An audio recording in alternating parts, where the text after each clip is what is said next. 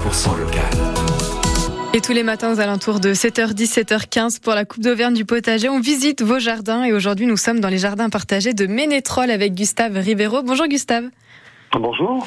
Aujourd'hui on s'intéresse aux bienfaits des plantes et notamment de l'aronia. Entre autres, oui. Je vais vous parler de l'aronia parce qu'en fait c'est une plante, un arbuste euh, de, taille, pas trop imposante qu'on peut installer effectivement dans un potager. Alors c'est un arbuste qui nous vient d'Amérique du Nord, du Canada, euh, donc une, un arbuste très rustique, donc avec une floraison qui intervient assez tôt, une floraison mellifère, donc intéressante par rapport aux insectes pollinisateurs. Euh, c'est une floraison qui résiste aux gelées tardives.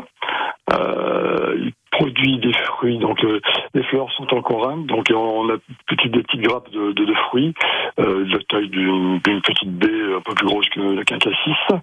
Euh, le fruit, par contre, un petit peu astringent, alors utilisé en confiture, en pâtisserie. La particularité de ce fruit, quand vous êtes classé dans un médicament, c'est qu'il est très riche en antioxydants. Donc deux fois plus que le cassis, trois fois plus que le goji. Mm -hmm. La, donc l'autre particularité, c'est qu'en en fin de saison, le, le feuillage devient écarlate. Donc en plus de voilà, cette propriété, on a quelque chose de très joli au niveau, au niveau du jardin. Voilà. Puis il y a aussi le camérisier. Alors, le camérisier, c'est un arbuste aussi qui est assez rustique, qui fleurit très tôt, lui, une floraison mellifère. La, la, floraison intervient au mois de février-mars, donc euh, très intéressant pour les abeilles, ce sont les, les premières euh, ressources en, en, en, nectar et en pollen à la sortie d'hiver, à un moment où les, les, les, les ruches reprennent de l'activité. Euh, le fruit, donc, c'est une baie euh, qu'on appelle la baie de mai. Donc, le, le fruit arrive de maturité au mois de mai, donc les, fleurs fin février, début mars. Voilà. Mm -hmm. Et puis le, le peut-être le petit dernier pour la route, il s'agit du myrte de Corse, donc un, un arbuste qui, qui, qui du pourtour méditerranéen, donc moins rustique que les précédents, euh, mais très, très très joli. Le feuillage est persistant. Les fleurs sont euh, extrêmement mellifères et euh, odorantes en plus.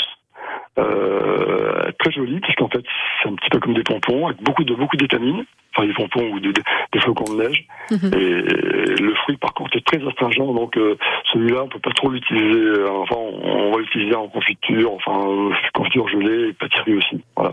Dans tous les cas on peut on peut s'en nourrir. Et c'est très bon à la santé très bon, oui, effectivement. Voilà. Puis aussi, c'est le moment de faire des boutures. Là, qu'est-ce qu'il faut mettre en bouture le 31 Alors, août? Justement, c'est ces trois arbustes se bouturent parce qu'en fait, -hmm. on, est, on est à l'époque des, des boutures semi-outées. Voilà. Donc, euh, donc ces trois arbustes, plus pas mal d'autres choses aussi, mais principalement, enfin, je, voilà, principalement, c'est ces trois-là que, que je conseillerais de mettre dans un potager, puisqu'en fait, sont des arbustes qui ne sont pas de taille trop imposante.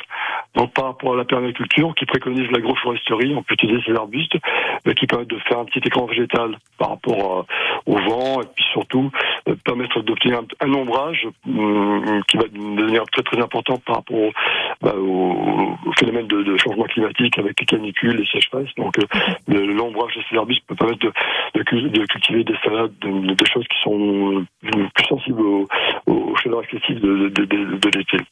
Bon, en tout cas, merci beaucoup Gustave de nous avoir fait partager euh, ces plantes, ces petits arbustes.